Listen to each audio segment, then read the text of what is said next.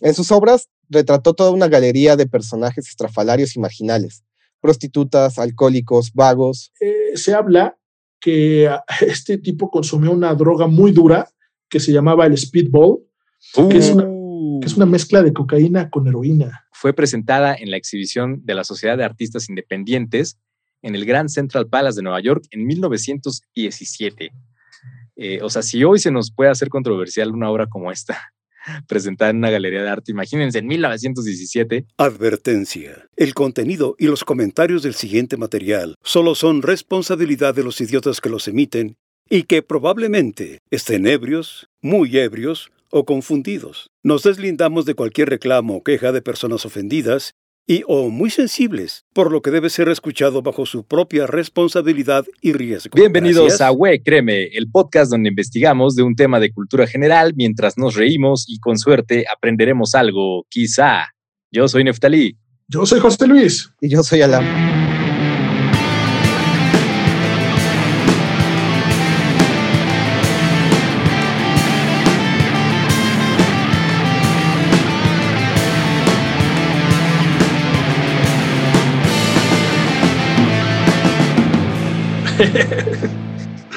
¿Cómo están? Muertos, en vida. Sí, hombre, no, eso, eso de la reacción de la vacuna, uf. Sabe karate. Sputnik sabe karate. Así es, amigos, pero bueno, pues es mejor eso que nada. Sí, no, la verdad es que sí está muy difícil todo. Y pues preferible esos, esa reacción a, otra cosa. Dos días en cama, estar 14. Ahí nos andábamos monitoreando, Alan y yo, de cómo estás muriendo. Porque además nos vacunaron el mismo día, entonces. Sí. Ah, poco. Sí. Y el martes nos tocó. ¿La AstraZeneca le pusieron a los dos? No, a mí Sputnik. A mí me pusieron Astra. Ah, ya, ok, ok. Pues qué bueno, amigos, me da, me da mucho gusto que ya, ya estamos vacunados y poco a poco todos nos vayamos vacunando para que regresen los besos de tres. Pues ojalá. y bueno, vamos a hablar de temas controversiales como esos besos de tres, pero en el arte, que seguramente hay muchos. Sí, no, muchísimos. Yo creo que el artista es muy apasionado y sí se avienta sus, sus deslices así, ¿no? Yo creo que muchos artistas que, que hasta la experimentación y o el pretexto para, para, para hacer sus cochinadas. Pero en todos lados, ¿no? en todos, sí, sí, pero sobre todo en ese, en el ambiente de la música. No, yo creo que sí en todos lados. En todos lados. En algún lugar debe ser más frecuente que otros. Claro. Pero de qué lo hay, lo hay. Sí, seguro. Exacto. En fin. Exacto. Pues, ¿quién quiere empezar con su artista controversial? Pues yo les quiero hablar del de, último poeta maldito considerado el último poeta maldito. Anda, la osa. El Charles Bukowski. Puf, el Bukowski. El famosísimo Henry Chinaski. Chinaski. Maestro Bukowski, era bien machín, ¿no? Pues tiene uno a la cerveza, sigue, ¿no? Güey. Tiene uno muy bueno. Que, que, además las producciones no le ayudan mucho, ¿no? No. Eh, eh, en esto, Se pierde mucho. Sí, mucho, mucho. En, en, una de esas clases de, de, la prepa, en verdad, tuve un maestro maravilloso que, este, que era francés, pero em, nos leía, bueno, nos leyó una, un fragmento de un poema de él. Eh, hacía como, trató de hacer como algo muy literal, aunque no rimara en, en, español. O sea, como, bueno, no va a rimar, pero esta es la, la, idea que en inglés él está tratando de decir, ¿no? Y era muy crudo, si era un madrazo en la cara, si era... Sí, sí. Por eso la importancia de sus palabras, ¿no? Pues fue muy, muy sonado y muy fuerte, sobre todo por su temática. Bueno, sabemos que los poetas malditos eran gente que vivía lo que, experimentaba lo que plasmaba en su obra, en su, en su poema, en su poesía. Y eh, pues él básicamente siendo un alcohólico, mujeriego era lo que retrataba en su, en su obra. Y sí tenía, pues es que siempre fue como muy satírico. Les cuento un poquito de él. Fue un escritor estadounidense que utilizaba un lenguaje agresivo y una temática marginal, obscena o violenta. Era el hijo de un oficial norteamericano y de una alemana. Su familia se trasladó a Estados Unidos cuando tenía tres años. El joven Bukowski creció en un barrio pobre. Estudió periodismo mientras trabajaba en varios oficios, pero no llegó a graduarse y se convirtió en un alcohólico y vagabundo. De aquella época. Casual, así, de Sí. estudiar periodismo a convertirse en un vagales. Pues O sea, lo no hay puntos los medios en su audio, historia. güey. No, eh, creo que hasta Neftalí está en el borde, ¿eh? Yo creo que por ahí voy, ¿no? Si Sí, exacto, está un paso, está un periodismo, paso, exacto. no acabar. Echarte tus traguitos de vez en cuando. Ahí vas bien, ahí vas bien. Vas bien, ahí vas, ahí vas. Te la llevo. No más me falta escribir Buen punto. poemas. Pues de aquella época, cuando recién se volvió alcohólico y vagales, son sus primeros poemas y también algunos de sus cuentos, pero estos se publicarían hasta 1940. En 1956 comenzó a trabajar en el servicio de correos, lugar que le serviría de inspiración para su primera novela, titulada El cartero, de 1971, donde está protagonizada por Henry Chinaski, su alter ego. Y este alter ego aparece en, varios, este, varias obras posteriores, excepto en la novela de Pulp, que fue publicada póstumamente en el 94. A los 50 años abandonó el empleo de corre- en los correos para sobrevivir como en el oficio de escritor. O sea, también empezó como un poquito tarde, digamos. En sus obras retrató toda una galería de personajes estrafalarios y marginales, prostitutas, alcohólicos, vagos, buscavidas, jugadores, eh, apostadores arruinados, eh, bravucones, y estos circulaban como sonámbulos o pícaros por una ciudad que los rechaza. Estos temas también serían eh, una constante en sus libros de poesía, escrita en un verso rudo, escasamente lírico, de mensaje claro y áspero, pese a que en ocasiones afloran en sus poemas los sentimientos y hasta un estado de felicidad. O sea, él no solamente escribía de, de cosas tristes, de repente sí se daba su, se echaba sus flores, No todo era amargura. eh, como Steven Wilson, que ya ahora escribe feliz.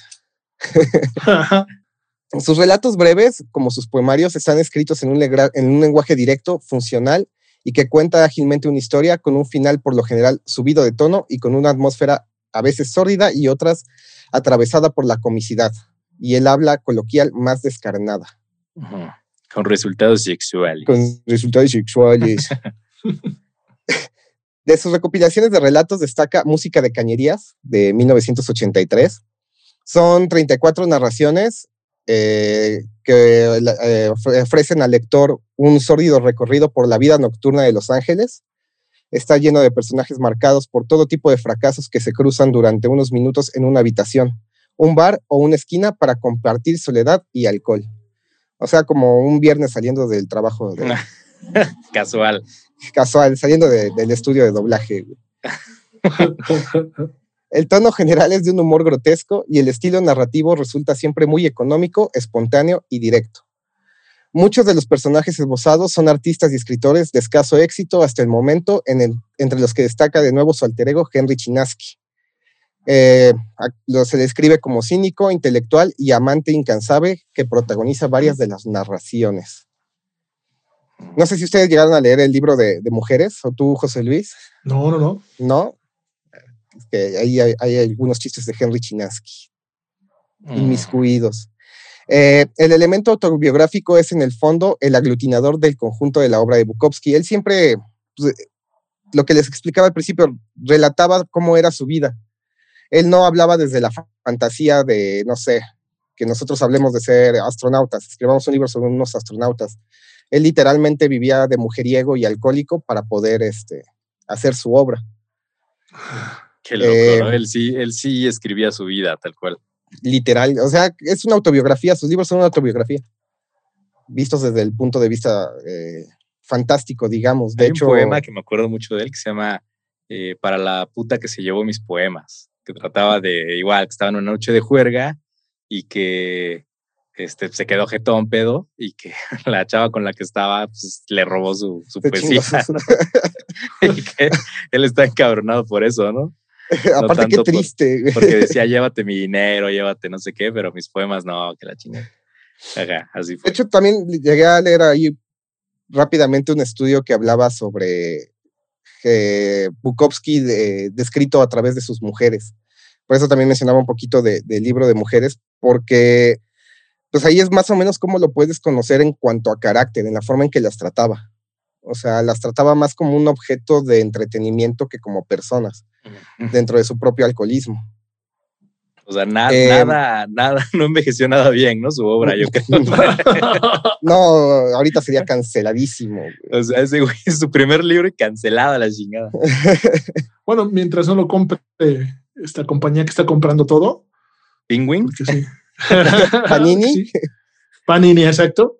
Que sí, sí no los van a cancelar o lo van a empezar a modificar sus, la, la versión posterioridad. Exacto. la, versión Disney de Bukowski. Exacto, La versión manga de Bukowski. Con canciones. Con canciones. Con musical. Sí, en lugar de, de los animalitos. en lugar de los animalitos cantando, todas las botellas vacías de cerveza en el piso, cantando y bailando con él, güey. Sí, sí, sí. Sí me suena al Disney viejo, ¿no? Contrátanos, Netflix. Bueno, él se empeñaba en magnificar, incluso con recursos cómicos, su condición de bebedor y mujeriego empedernido, de ser habitante de submundos relacionados con sus numerosos empleos y, ambientes deportivos como el de las carreras de caballos, el boxeo o el béisbol, porque también le gustaba soltar billulle, apostar. Eso. De hecho, para él sí aplica este, como poeta en día de paga. Así. siempre, güey. Probablemente hasta es por él lo que Puede, güey. Pero eh, si lo buscas en el diccionario sale Bukowski. como, como Trino, ¿no? Eh, creo que ayer o antier sacó una este, de sus caricaturas que está su personaje comiendo tacos y le dice al taquero, oye, este, supe que perdiste mucho dinero en, los caballos. sí, aposté mucho al pinto. Entonces, bueno, ¿y qué? Pues a recuperarnos, no hay de otro. Sí, pues perfecto. Oye, ¿de qué tienes taco? Tacos, pues de maciza de pinto, de, de cabeza de pinto. de cabeza de pinto, lengua de pinto. Sí, claro. Pero es un, es un cliché esta imagen del justo del, periodista borracho, apostador, como de Juan Carlos Bodoque, ¿no? Así, bohemio. Justo. Trovador, mujeriego. De, de, esta película, ¿no? Del lado oscuro del corazón. ¿Sí la han visto?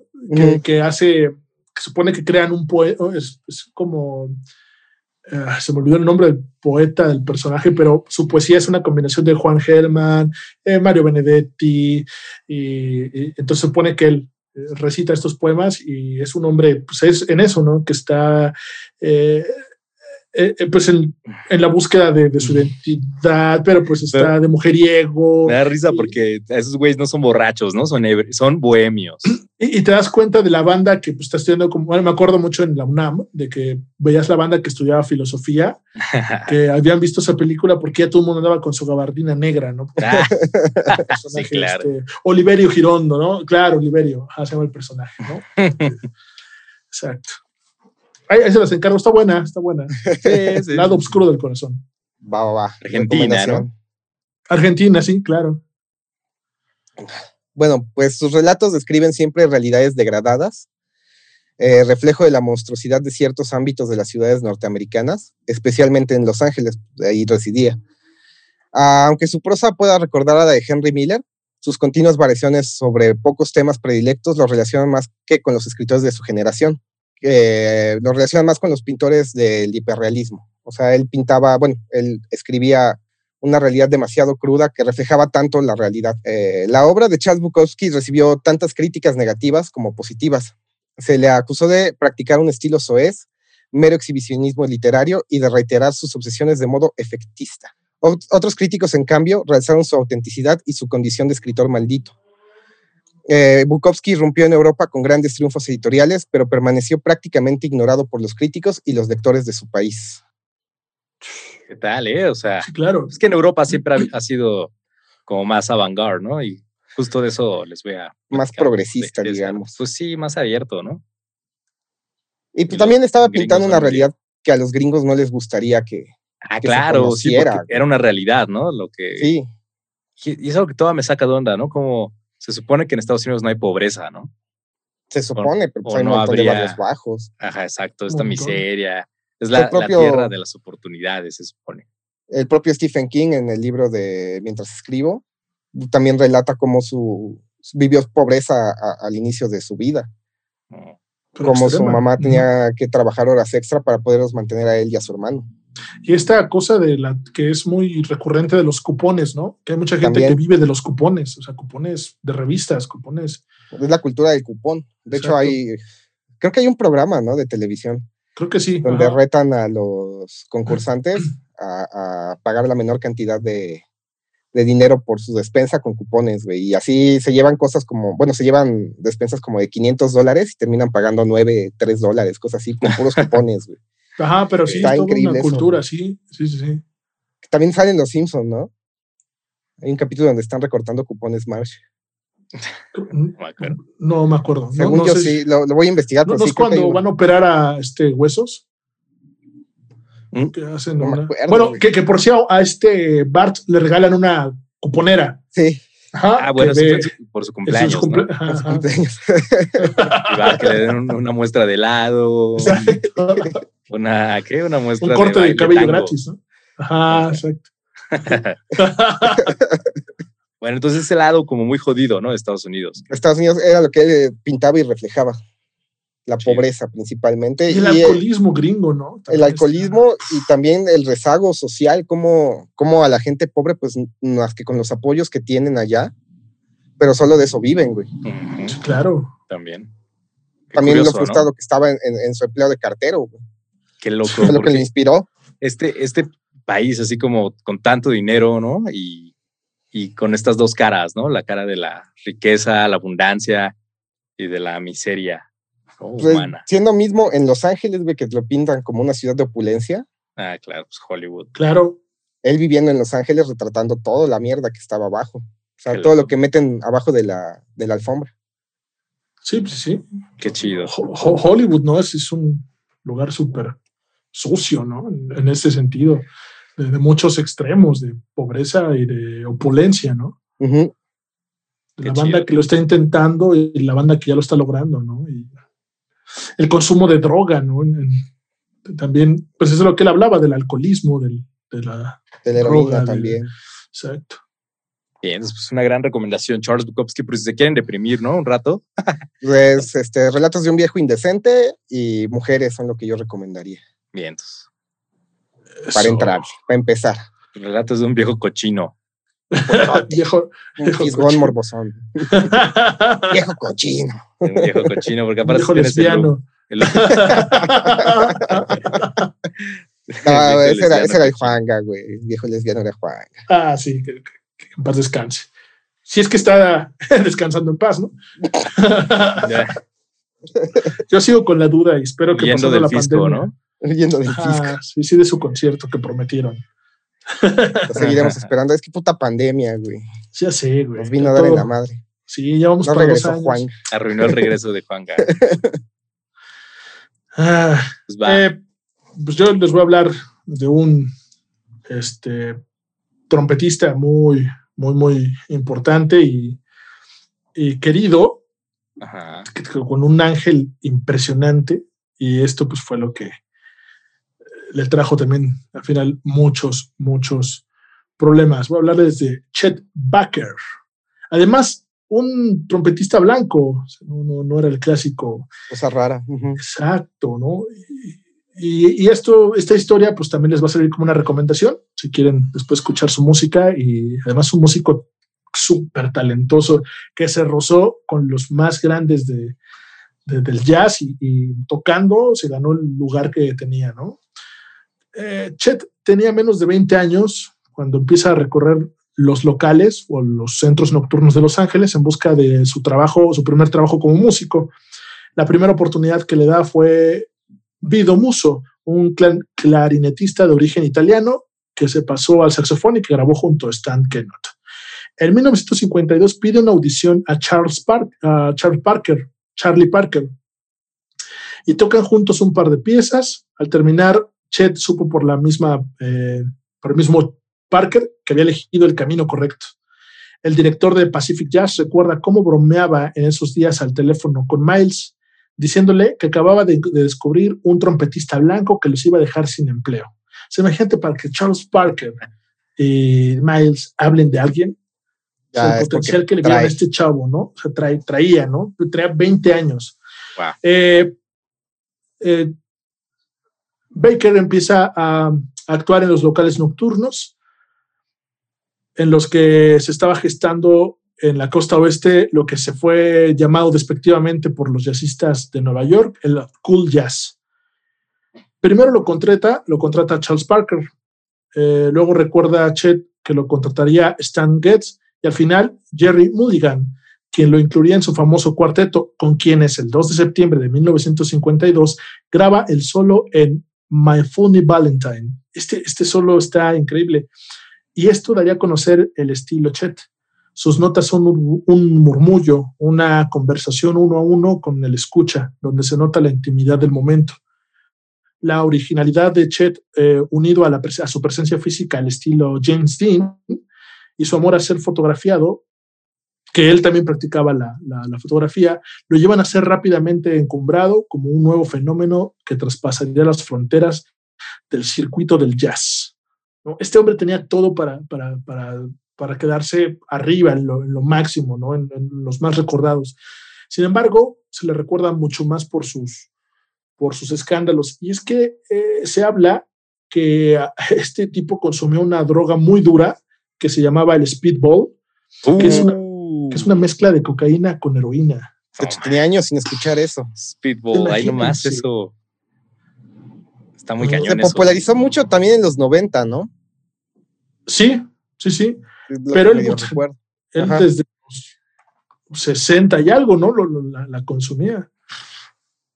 Estoy eh, viendo esto que era el James Dean del jazz, ¿no? Así que guau. Y si ven fotografías, ajá, y si ven fotografías de cuando él era joven, sí era bastante apuesto. Guapetón.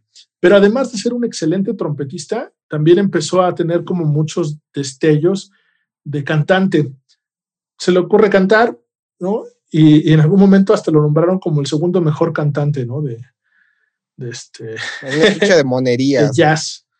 ¿No? Y hasta este.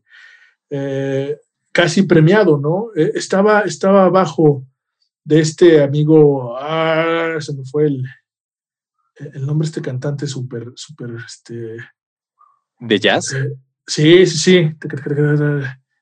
Eh, se me fue este... ¿Quién será? ¿Quién será? Híjole, Nat, Nat Hill, Nat, Nat, King Cole. creo que el premio, este, me está acordando, el premio se lo gana él, ¿no? Nat King, este Cole. o sea, imagínense el nivel de, de, de, pues de agrado que tiene la gente hacia, hacia el mismo Chet.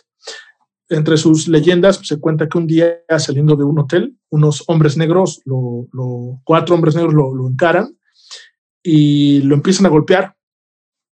Pero además eh, los golpes fueron directamente a su boca. Entonces, o sea, sabían quién era y sabían dónde afectarlo. Entonces le destrozaron dientes, le rompieron mandíbula. ¿no?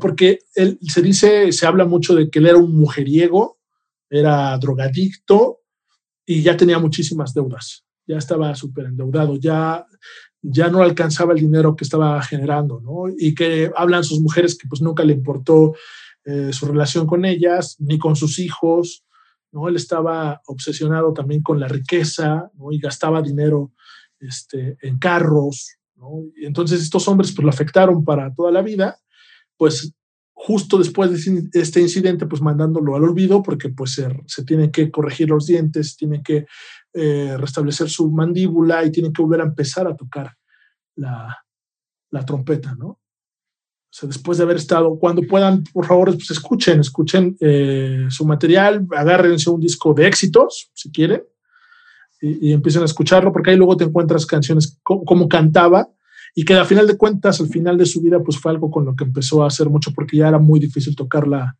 la trompeta, ¿no? Ya para él. Mucho este solo ¿no? Mucho esfuerzo. Sí. Este solo que les comento de My Funny Valentine es, este, son notas muy tenues, son, son casi suspiros, son y notas largas, así. Y supongo que para un trompetista esto ha de ser muy complejo.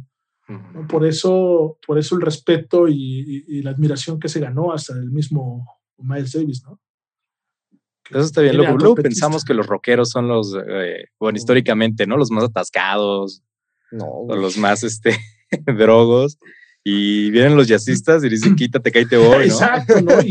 Y, drogas duras, ¿no? Este cuate, este bajista, Jacob Pastorus, ¿no? Por ejemplo, también vivía una vida de excesos, pero excesos, ¿no? Eh, si no hubiera hablado de Chet, hubiera hablado de Jaco, por ejemplo, ¿no? Y que pues también a Jaco. Increíble. Bajista, pero, pero increíble. Y un estilo, este, pues que único. Además, eh, el primero que hace que el instrumento bajo sea un, como un solista, ¿no? Como, como el principal. Y también lo matan, ¿no? Lo matan en una pelea de cantina. O sea, en una, una muy mala pelea de cantina, mal librada para él le, causa la, muerte también muy, muy, muy joven. Hay un documental, ¿no? Que creo que eh, produjo este hombre de este, Metallica, este Robert Trujillo, ¿no? muy bueno, muy, muy bueno. Creo que ya no lo terminé de ver, sobre todo cómo estaba en inglés. Y sí, no lo alcancé como a, ver. Pastorius se llama, creo. Jaco. Ah, Jaco, ¿no? Jaco. No, creo que se llama Jaco. Según yo sí, pero no me acuerdo. Sí, sí, sí, creo que sí. Eh, y bueno, eh, Chet tiene una muerte bastante peculiar. Eh, fue encontrado en la madrugada del 13 de mayo de 1988 en la calle. Estaba en posición fetal, tenía la cabeza y la parte de la cara destrozada y su postura indicaría que no murió inmediatamente. Vestía una camisa de manga corta y pantalón a rayas y se había caído del segundo piso del hotel Prince Hendrik de Ámsterdam, Holanda, donde ocupaba desde hace tiempo la habitación C20 y donde la policía encontró heroína y cocaína. Él tenía 58 años. Las dudas sobre su muerte fueron inmediatamente, ya que quienes conocían y admiraban eh, decían que vivía bajo influencia de la heroína, una adicción que ya arrastraba de hace más de 30 años, pero descartaban que el suicidio fuese una opción porque el artista no tenía ese pensamiento, ¿no? y además porque tenía unos conciertos programados en Escandinavia. Una versión indicó que el hotel le habían pedido el ingreso a su cuarto por falta de pago y que éste decidió escalar eh, los dos pisos para recuperar al menos su trompeta, pero descartaron esta posibilidad. Otra señalaba que había sido consecuencia de un ajuste de cuentas. Eh, no era la primera vez que, se enfrentaba a esto. Recordemos que estos hombres fueron directamente y brutalmente contra su boca fue lo que más le golpearon, puñetazos limpios y cerrados hacia él para afectarlo y lo afectaron. Por entonces un ajuste de cuentas por deudas que mantenía con varios traficantes que cansados de excusas lo arrojaron por la ventana. Eh, finalmente la pericia dijo que la pericia dijo que pues podría haber sido una muerte accidental, ¿no? Eh, eh, un, un, un, personaje que con mucho carisma. Si pueden ver videos con él tocando cuando era joven, en verdad sí era alguien que llamaba mucho la atención. Sí era, y además de ser un excelente músico, tener, les repito, ese carisma era también muy atractivo. Entonces, pues sí, se construyó una leyenda que pudo haber sido más grande, pero pues la misma forma en que llevó su vida, pues no lo, no lo, este, no lo permitió, ¿no? Todo por las cochinas drogas. Hay muchas historias así, ¿no? De que sí, mano. gente que pudo haber sido mucho más, ¿no? Exacto. Él, a pesar de que eh, le tiraron la mano varios músicos, pues no pudo, este, pues ya recuperar lo que era, ¿no? La verdad es que sí quedó bien, bien, bien afectado. Este, y como dices, en el mundo del jazz, este, hay cada, cada leyenda, hay, hay una que eh, él era, muy amigo de, de Dizzy Gillespie. Hay, una, hay una, una historia que nunca he podido confirmar, pero cuando abrieron esta estación de radio, la que era 105.7, la que fue radioactivo y, ah, reactor. fue reactor. ajá, que después se llamaba diferente. Ya las últimas, ahorita creo que se llama así todavía. Sí, reactor. Sí, todavía sigue siendo. Creo que no, sí, ya. no, no, no, Ya es otra estación. Este. ¿Ya no es reactor?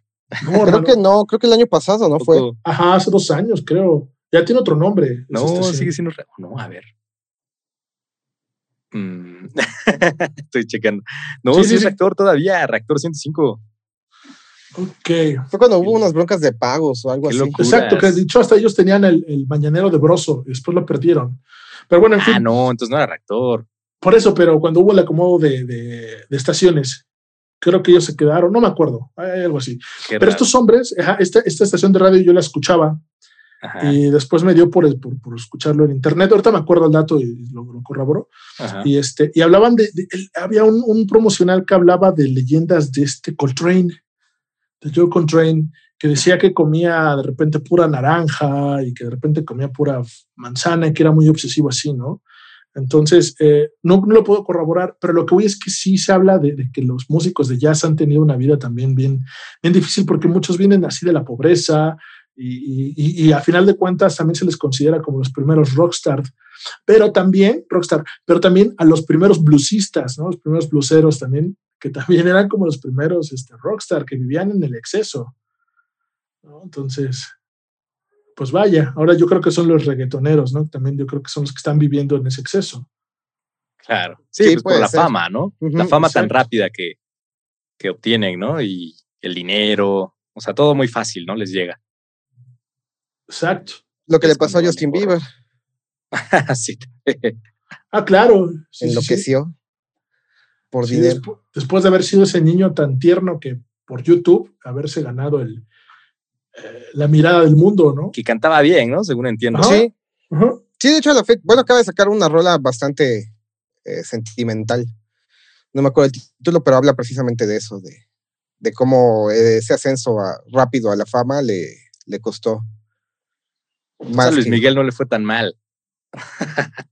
Pues, ah, no sé. Bueno, tendríamos que ver la serie para. ah, yo digo que no le va tan mal, justo porque veo la serie y digo, uy, pobrecito, ahora no sabe a qué fiesta ir. O... no sabe qué coche comprarse. Pobrecito, qué vida más triste. Sufre. Bueno, quién sabe, solo él sabe, ¿no? Que sufre. Exacto. Solamente él sabe que, cuáles son sus penurias. Pues muy bien, muy bien esta historia ah, de Chet. Escúchenlo, ¿eh? la verdad no se van a arrepentir, es una, una muy buena recomendación, la van a pasar bien, es un jazz muy, muy rico, muy expresivo, de esta generación, ¿no? De, de, de bueno, Charles, Charlie Parker es un poquito todavía más eh, alocado, uh -huh. pero sí son de esta bandita que empezó a hacer como un jazz, que es el que todos conocemos, ¿no? El que dio la sorpresa al mundo. Mm, qué chido. Sí, escúchenlo, la verdad, vale la pena aventarse un disco de éxitos de él si quieren, y ya después ahí se van clavando los álbumes, ¿no? Que también están súper buenos, ¿no? Bien, entonces, una gran recomendación, Chet Baker, ¿no? Sí, sí. Va, va, va. Tiene un documental, olvidé el nombre, usted está buscándolo, tiene un documental también ahí, búsquenlo, creo que ahí clávense y sí, está, está interesante su vida, llena de problemas. Sí, sí claro. Para que vean que su vida no es tan miserable, ¿no? Sí, claro. ¿no? que podría ser peor. Sí, claro, Bien, pues, todo, como Cristian Castro, ¿no? como Eric Rubin, güey. Eric Rubin, Fan de Tule, ¿eh? Aguas con Cristian Castro. Sí, hombre, no, hay unas fotos de, de hace unos años muy raros. esa, esa onda andrógina que andaba haciendo.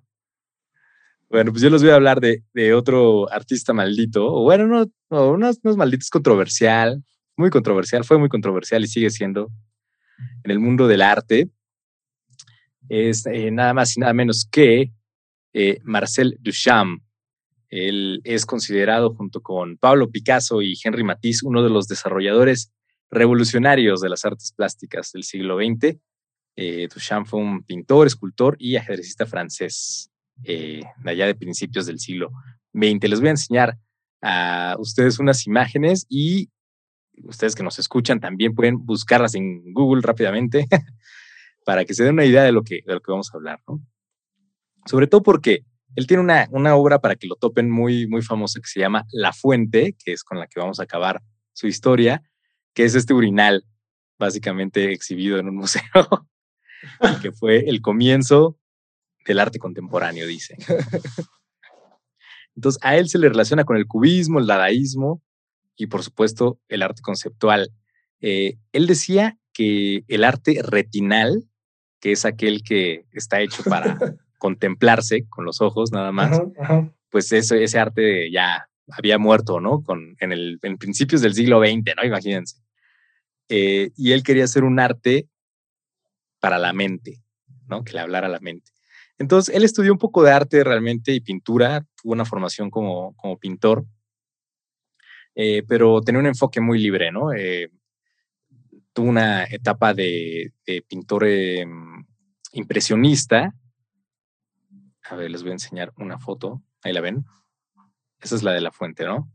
Pero él fue un pintor impresionista muy, muy, uh, muy decente, de hecho, como pueden verlo. Pueden buscar ahí Duchamp, impresionismo.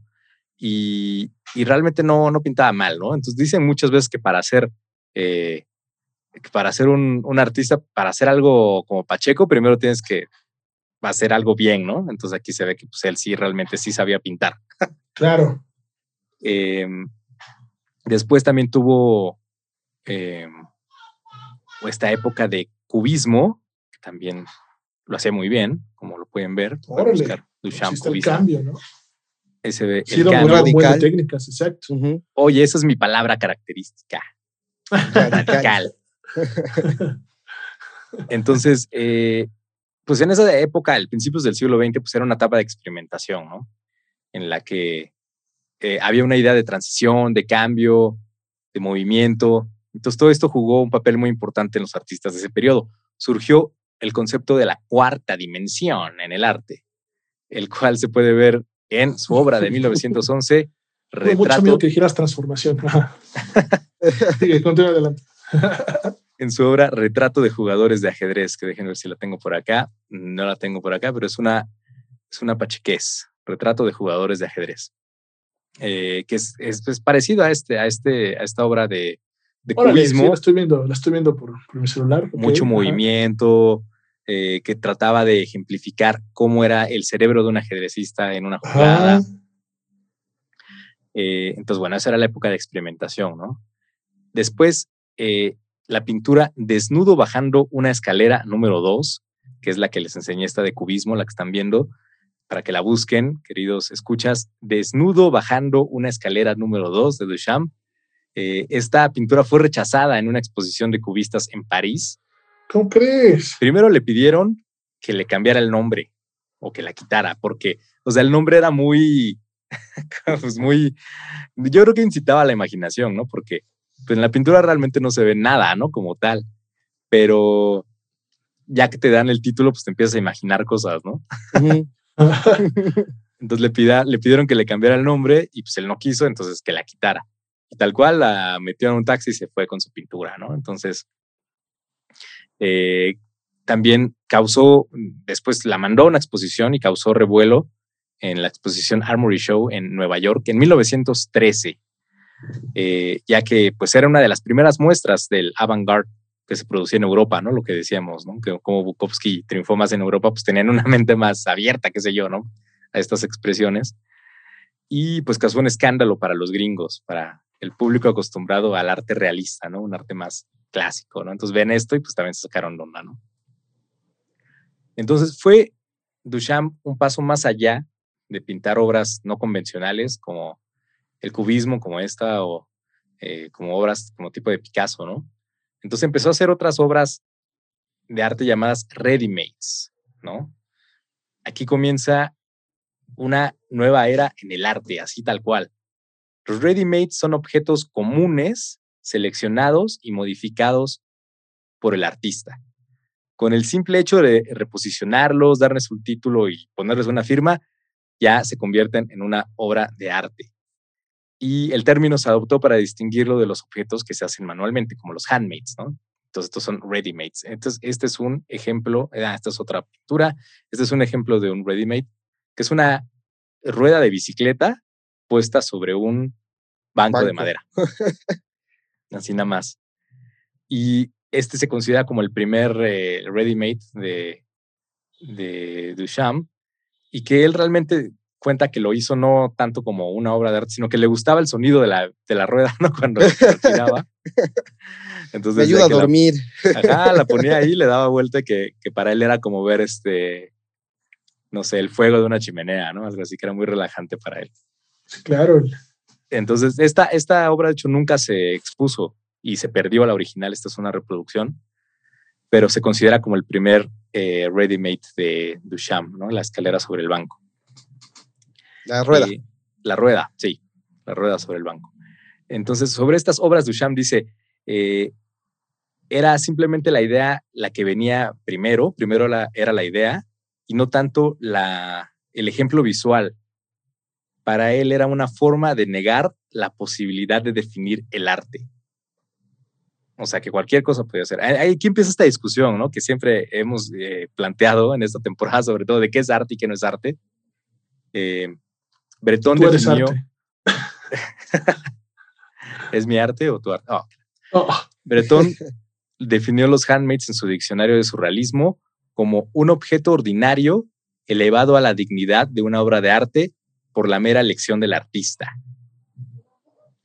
Eh, la verdad es que ni siquiera Duchamp podía definir exactamente qué eran los ready-mades y además decía que esa definición pues no era parte, no era lo importante de su obra, ¿no?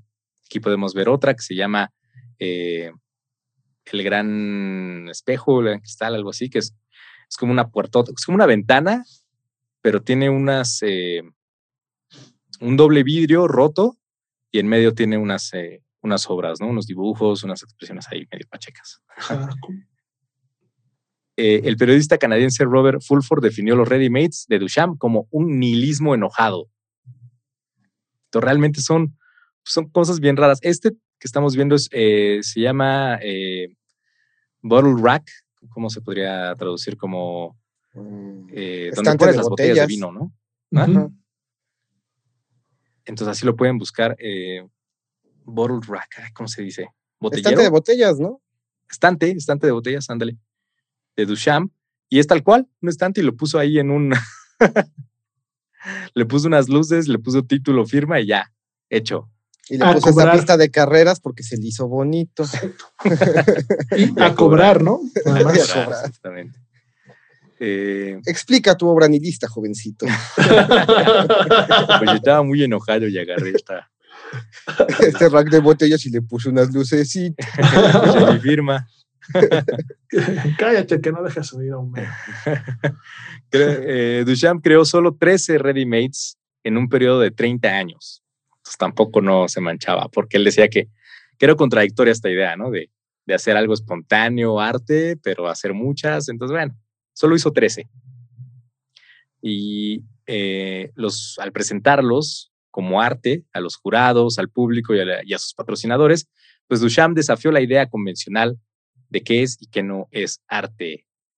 Y pues con esto llegamos quizá Ah, bueno, esta también es otra que se llama. eh, es, es una Mona Lisa con que le pintó un bigotito y que le puso unas siglas.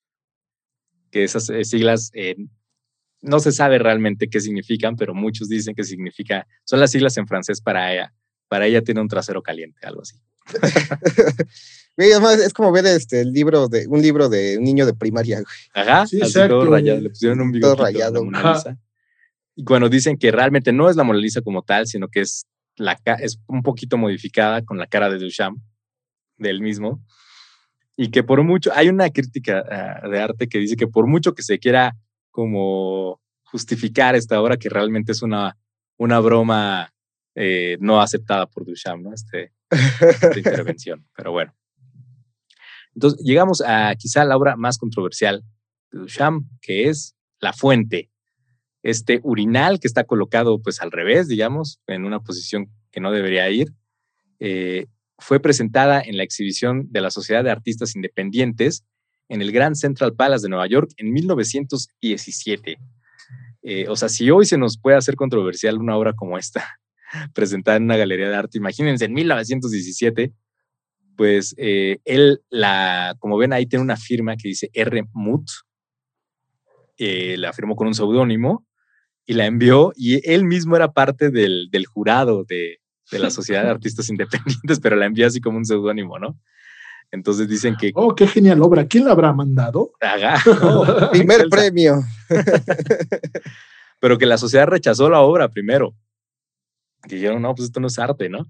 Pero como las reglas, eh, pues de, de la exhibición decían que todas las obras serían aceptadas siempre y cuando el artista pagara la cuota, pues tuvieran que aceptarla, ¿no? Y después de un debate sobre si la pintura era o no arte, pues decidieron, eh, pues sí aceptarla, pero esconderla. Entonces la, la escondieron en una parte de la exhibición y pues no se mostró al público realmente. Eh, ante lo cual esto Duchamp pues se ofendió, eh, dejó la, ya después reveló que había sido él y, y dejó la sociedad, ¿no? De artistas independientes. Eh, le tomaron esta foto, que es la única foto eh, original que, que se conserva, porque esta obra igual se perdió.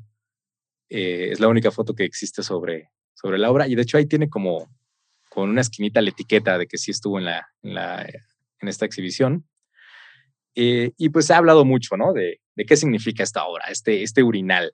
Eh, han dicho que, eh, que, que era una expresión de Duchamp para decir que, que el arte era, era algo en lo, que, en lo que te hacías pipí, ¿no?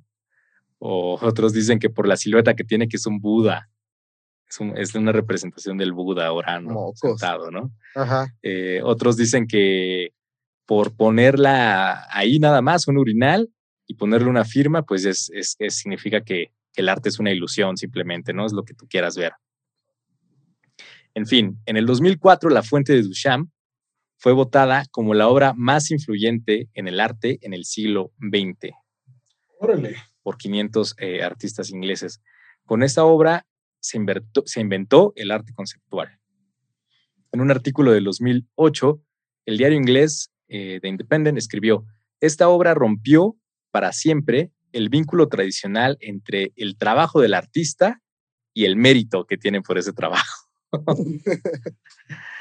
y bueno, pues si se les hace ridículo algo como esto, pues en 1999 una réplica se vendió en 1.762.500 dólares. Ahí nomás. Réplica, además. Se hicieron muchas réplicas después, como se perdieron muchas de estas eh, Claro. ready-mades de Duchamp, él al final de su carrera mandó a hacer muchas réplicas eh, y hay varias réplicas como esta de la, la de la bicicleta, ¿no? Entonces, eh, porque las originales pues se perdieron, pero como empezaron a tomar esta importancia o se empezaron a apreciar o a reconocer su importancia en el arte conceptual años después, claro. pues como en los 50 Duchamp mandó a hacer muchas réplicas pues ya, Exacto. así fue. Él, él no, no hizo ya mucha obra más que, que estas cosas y se, después se dedicó al ajedrez, Ah, este, porque decía que también era otra forma de arte. Y, y pues ya es, es bien importante como la, la marca que dejó Duchamp, porque ahora justo todas estas cosas que, que vemos como de este artista, ¿cómo se llama? Gabriel, Gabriel algo, es un mexicano que tiene, que hizo una exhibición de un Oxxo, ¿se acuerdan? En su galería de arte, que era, que era un Oxxo y que vendía chicles por 500 pesos. Sí, que estaban carísimos los, los productos, güey. No me acuerdo cómo se llama. Que la banda entró a, a robarse cosas. Entonces, que e- este tipo de cosas que al igual y nos resultan pues, incomprensibles o ridículas, o que obviamente esta, eh, ¿cómo se llama esta crítica que siempre mencionamos? Eh, Leisper, ¿cómo? Abelina Ah, Lesper. Abel- ajá, Abelina. Lesper. Fue Gabriel, Gabriel, Gabriel Orozco, ¿no? Gabriel Orozco, exactamente. Que tiene, eh, pues hay obras eh, que muchos consideran pues, que pues, lo esa discusión es lo interesante, que, que eso que discutían esos viejitos en 1917 sobre si aceptar el urinal o no, si era arte o no, es curioso que esa pregunta y esa discusión siga siendo vigente hoy en día, ¿no? Con, con, con este tipo de obras. Eh, este Juan Villoro describe una de, de Gabriel Orozco que es un, es un cacho de barro eh, apretado en forma de corazón y, y se llama Mi Corazón o algo así de Gabriel Orozco. Y bueno, entonces nos hace preguntarnos qué es el arte, ¿no? Es esta, eh, el, el simple hecho de, de que un artista le ponga una firma y un nombre ya hace un objeto arte. Creo que es una pregunta que nunca, nunca, Nunca lo sabremos. nunca lo sabremos, ¿no?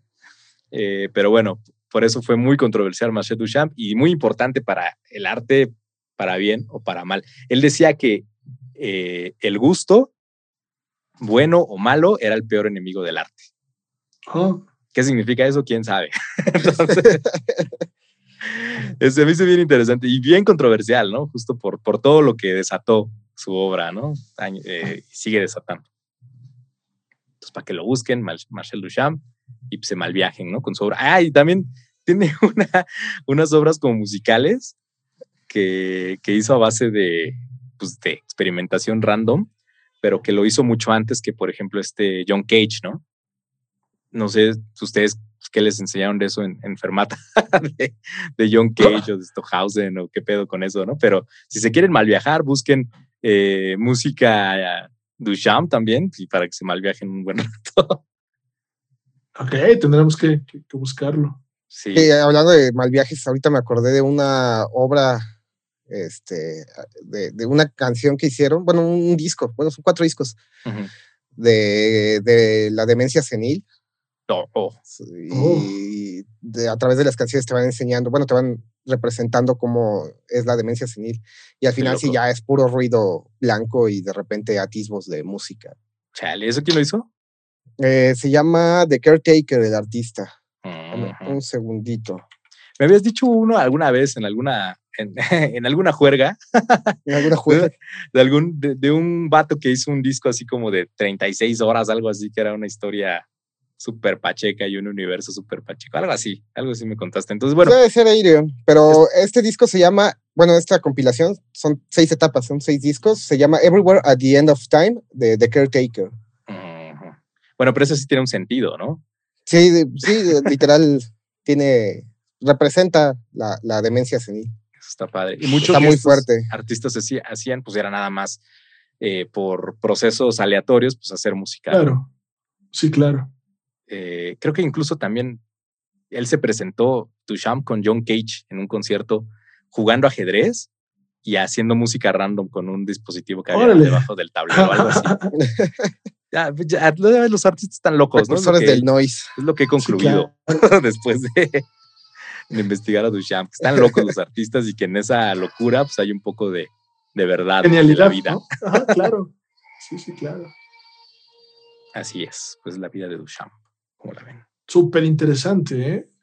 Pues creo que aprendimos mucho en este capítulo de, güey, créeme sobre, sobre cosas locas, ¿no? Sobre drogas, sobre música, poemas malditos, Alcohol.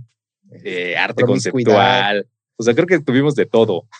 Exacto. No, y, y además, pues buenas recomendaciones, ¿no? Pues sí. Sí, También sí. es como importante. Sí, si algo de esto los puede inspirar a hacer arte. Una amiga me decía, no mames, voy a hacer un día un chingo de pinturas así bien random, o esculturas, y las voy a hacer mi exposición para sacar una buena lana. Seguro alguien me las compra, seguro, Seguro, güey. seguro. para que se inspiren y también puedan ser artistas, como Mr. Brainwash, como hablamos en el episodio de Street Art. No- nunca le digas que cualquiera puede ser arte. güey. Sí, no. Exacto. Como el asador de Avelina- Homero, güey. Abelina está de acuerdo. Ah, el asador de Homero, ¿no? También. Un paraguas, ¿no? Puta, Ándale, es el ejemplo perfecto, ¿no? Del arte conceptual. Es la muestra de la furia, ¿no? Decían. Sí, Del hombre Exacto. promedio o algo así. Que después saca su casa, su casita para pájaros, güey. Qué. Ajá, se hace artista. de puta, está buenísimo ese capítulo. Sí, claro, debería ser hasta referencia. conceptual Exacto. es muy buena, buena recomendación. Los Simpsons lo han hecho todo, qué bárbaro. Oigan, y bueno, ¿qué, qué opinan? Porque siempre hemos hablado de los Simpsons en este capítulo y, siempre- y en este podcast y siempre hay referencias de los Simpsons. Y ya van a volver las voces originales, supone. No todas, pero sí. eh, las que queden vivas a doblar los Simpson 20 años después. ¿Qué opinan de eso? ¿Que no les remueven sus sentimientos algo? Creo que extraño? son los mismos escritores, güey. Aunque regresen, no va a ser igual de. Pero fíjate, que gracioso. sí, yo, yo sé que sí, pero por el puro doblaje yo sí lo vería, le daría un chance por el puro doblaje. Es que igual quién sabe qué tanto los dejen tropicalizar a la, vi- a la antigua, no, y todo, todo, todo se- este, apunta a que no van a poder hacerlo, ¿eh? Yo creo que no, Sí, pero lo va a dirigir que. Humberto Vélez, ¿no? Sí, creo que sí. Sí, sí, están. El propio Homero. Pues quién sabe qué tanto los dejen o quién sabe qué, pero bueno, yo por el puro doblaje les voy a dar un chance de verlos. Oye, pero, pero además esta polémica, eh, este, de que este, hay un chico que es un coleccionista muy, Ajá. muy, muy pesado, porque El tiene fan número uno. exacto, eso, ¿no? Este Alex. Ah, Ah, ¿Mexicano? Sí, sí. Ok, ¿y él qué dice? Entonces, que este, este hombre ya, este chavo ya traía eh, eh, varios años hablando con, pues, directamente con, con productores, con escritores, le han mandado caricaturas y todo, su, su colección es enorme, enorme, ¿no? Y se supone que él habla con, con este, con algún productor y le cuenta la situación del por qué los Simpsons dejaron de ser tan queridos en el país, ¿no? No creo que con esta temática, exacto, no de los. Simpsons, Simpsons, ajá, todavía. Ah, sí. No creo que con esta problemática, como te lo estoy diciendo, pero hablo de eso. Y entonces, este, pues hicieron todo una gestión para que pues regresaran las voces, ¿no? Mm, Alex Ortega se llama, creo. Alex Ortega, sí, sí, sí. ok. Hace unos años, Alan y yo ya lo habíamos hablado de él. O sea, güey, mira, este chavo colecciona un chingo de cosas, ¿no? Oh. Pero, pero la polémica está súper dura por lo que he estado leyendo en varios foros, Ajá. de que lo nombran estos hombres, los productores y escritores de los Simpsons, son como el fan número uno. Y ahí viene, pues, ahí viene el, el- el enojo, ¿no? O sea, ¿por qué este chavo lo está nombrando el fan número uno, no? Porque ha sea, gastado mucho dinero. Exacto, porque el dinero es el que le está dando el estatus del número uno. Pues sí, El yo, el- o sea, el yo, co- el yo no, no ser coleccionista no me hace fan número uno. pues no. Pero además, pero, exacto, ¿no? Pero además que lo que logra el chico, pues sea lo que sea, si fue cierto este rumor, si es cierto esta leyenda, que él ¿Será mismo cierto? cuenta, Sí, que él es que eso es lo que me, da, me hace ruido. cuenta, exacto. Pues quién sabe si él lo cuenta. Sí, Ajá. él dice. Ah, entonces no es una fuente muy increíble, ¿no? Ajá. Pero eh, lo que sí es que, bueno, no sé, que también algo veía ahí en un foro que, que puede ser también una, una nueva eh, estrategia de marketing, ¿no? Para lanzar Stars, ¿no? Que es la, la nueva la plataforma, de, pues, de Disney. Sí, sí. eh, y una nueva forma de promocionar, pues eso, ¿no? Vuelve el doblaje original, ¿no? Y, y bueno, sea, ahora sí que haya sido como haya sido, se me hace una, una buena idea, ¿no? La neta, para, si no para, para los Simpson como tal, pues sí para el marketing, ¿no? Se me hizo una muy buena idea. Si es de Sí, marketing, claro, pues todos los medios empezaron idea. a hablar de eso, ¿no? sí, Sí, es lo le que soltaron el regresan los voces originales de los Simpsons y, y yo creo que sí, eh, por nostalgia sí lo voy a ver. Eh, vi el de Loki. El de, el- el También tiene muy pocos sí. diálogos, pero que no pues, sale exacto. Nancy Mackenzie, ¿no? O sea, no habla March. no le, no le hablaron. Ella y tampoco está Marina Huerta. Entonces, que, que era la otra voz de Marsh, ¿no? O sea, el- ajá. que, que- para mi gusto me gusta mucho esta Nancy. Ah, las dos, las dos se rifaron muy bien. O sea, la, la verdad. pero no está o quién sabe, no se sabe. no, no está. Eh, no está. A Nancy No, no, le hablaron. O sea, Ajá, literal. y, y Marina pues, sacó un, este, un Twitter donde se despedía del proyecto. Sí, ya. Ah, ya, pues déjala hablo ahorita. En Sí, corto a claro. Nancy. Digo, ¿qué pasó, Nancy? Ajá, Rífate. ¿Cómo no y, se arma? y- y hay un fan de doblaje filtró que Nancy le contesta pues que no le invitaron, ¿no? Entonces es la Ah, conversación. que ni le hablaron, ¿no? Pues, Exacto, que ha estado girando por todo el mundo del doblaje. Pero pues mucha alegría. La verdad es que me, me puso muy contento este, por, pues, por volver a escuchar a Humberto Sí. como Homero. La verdad es que eh, el otro chico que lo hacía, la verdad no lo hacía nada mal, pues nada más no era Humberto. ¿no? No, Ese fue su imitaba. problema. güey. Ese fue el problema, exacto. imitaba. Y él Problema mismo lo dice, ¿no? Que él, no él ser es un Humberto. imitador, ¿no? Ajá. Doctor Manuel Espinosa, que es un Entonces, excelente locutor. Exacto, no, no, no, y es, es muy bueno, y la verdad, el problema es que no era Humberto, era todo, o sea, punto. Ujú. Nos hubieran acostumbrado a él y pues hubiera funcionado, ¿no? Lo que funcionó mucho fue esto que comentaba Alan, el tropicalizar. Sí. Ahí, Y, este, pues, un, saludo, lo mismo. güey. un saludo enorme a Paquito Reséndez, ¿no? El Reséndez, maestro el responsable de esas maestro de de esos Alan, y- chistes sí, sí, sí. domingueros, ¿no? Sí. Es un señor muy ocurrente, güey. Sí, la verdad es que sí. Bien. Güey, es que pues, nada más los nombres, güey. Archundia. Sí se aventaban unas cosas. Pipino, güey. Pipo, Pipo también. Pipo, tienes que decir la Ah, verdad. sí. No sé si era en inglés, no creo que sea Pipo en Sí, inglés. está. Archundia. Archundia. Sí, ya después fue Chalmers. Chalmers, Este, a Gorgory, ¿cómo le decían? Gorgojo. Ah, No, te- tenía otro nombre. no me acuerdo. Ah, No me acuerdo, güey. Pero sí, o sea, nada más- es que de la espontaneidad, Claro, el hacerlo de momento, yo creo que ni siquiera lo tenían en libreto, güey. exacto. O, no sé, sí, sí, sí. Era Era- lo que le daba vida. Fueron muy buenos años para, para el doblaje y los Simpsons fueron, pues esto, eh, ese resultado que todos queremos, ¿no? que todos Bien. quisimos tanto. A ver qué Pues pasa, estaría bueno ver. Creo que ya viene la nueva temporada con ellos. Entonces, A ver qué tal, ¿no? Bueno, me pareció como, como importante mencionar porque siempre hacemos referencias de ellos. Entonces, bueno, pues ya. Que los Simpsons son vida, güey. exacto. Vean los Simpsons, chavos. Los que no los ven, veanlos, veanlos. Las Pues primeras chido. temporadas. Es lo que yo Sí. siempre digo. Soy purista, Algo- hasta la 10. Sí, sí, sí, sí. Yo también. Máximo la 13. güey. Ajá, los decidí, unos dicen todavía hasta la 13. Pero sí. Bueno, y la pues primera es más una de los porquería. Simpson, Pero está muy cagado. algo más de, de Güey podcast. El podcast donde hablamos de los Simpsons. Síganos en nuestras redes y, y pues ya, ¿no? No, pues escuchen jazz, chavos, escuchen, avíntense así como Gordon Tobogán. No saben qué escuchar, abran un disco, cualquiera, pongan jazz en su buscador de música favorito y avíntense, hay cosas muy chidas, hay sorpresas bastante, bastante, bastante locas. Bien. Y yo les Solo- recomiendo una playlist que se llama UK Jazz. que es de Spotify. Oh, ok, ok. Y eh, pues está increíble. Órale, Está- está- están bien pesados. qué loco. Y es contemporáneo, es contemporáneo. Nada, De, de hecho, de hecho, le mando un saludo a mi cuate este, Fer, Fer Polilla. Fer acaba de ser su cumpleaños, pero es una persona que lee mucho y todo, está haciendo su doctorado. Y hace poco relativamente descubrió el jazz y lo descubrió de una manera muy chida, o sea, escuchando y, y ya conversas con él y, y- y no te habla de estas, no se pone en esta postura sangrona de no, el jazz es este, la expresión, no, no, no, realmente, oye, está increíble el solo, oye, güey, es que esta rola está padrísimo, y, cómo entra, o sea, ya, ya es como ese jazz vivencial.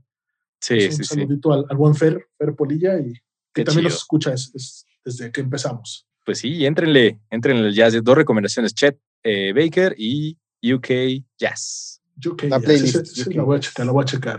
Y, Súper. ya, entonces, ya la tengo ahí mis y favoritos. la música pacheca de Duchamp, Ah, sí, Y sí. escu- escuchen esa Por- también de, de Caretaker. de No lo hagan deprimidos, sino la, no Ah. se queden dormidos escuchándolo, porque sí. Sí, Les va a sí meter hay- así el pinche mensaje al inconsciente, ¿no? Sí, sí, ha dicho que te quedas Jazz UK, dormido. Jazz UK se llama. Jazz UK. Jazz UK. Ok. Bien, todo. Va, Muchas muchísimas gracias, gracias. por escuchar otro episodio de We Créeme Podcast. Podcast donde hablamos de los Simpson. Bye. Solo, solo yo puedo bailar. Yo soy Neftali. Yo soy Alam. yo soy José Luis. Bye. Bye. En el próximo episodio de Güey Créeme, misterio, acción, romance. Esto y más en el próximo episodio de Güey Créeme.